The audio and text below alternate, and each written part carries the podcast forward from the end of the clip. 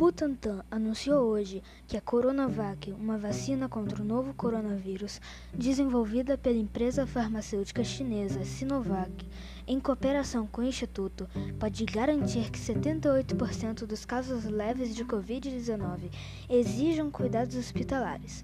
Além disso, a imunização pode prevenir 100% dos casos graves, hospitalizações e mortes por doenças.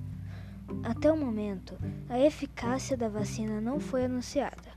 A eficácia da vacina indica até que ponto a vacina pode resistir à doença, incluindo sintomas leves que não requerem tratamento médico, mas devem ser inferiores a 78%.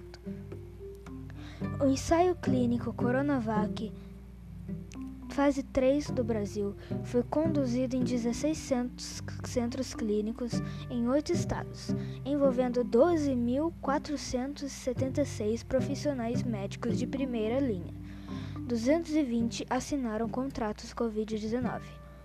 O presidente do Butantan, Dimas Covas, destacou que novos voluntários ainda estão sendo convocados.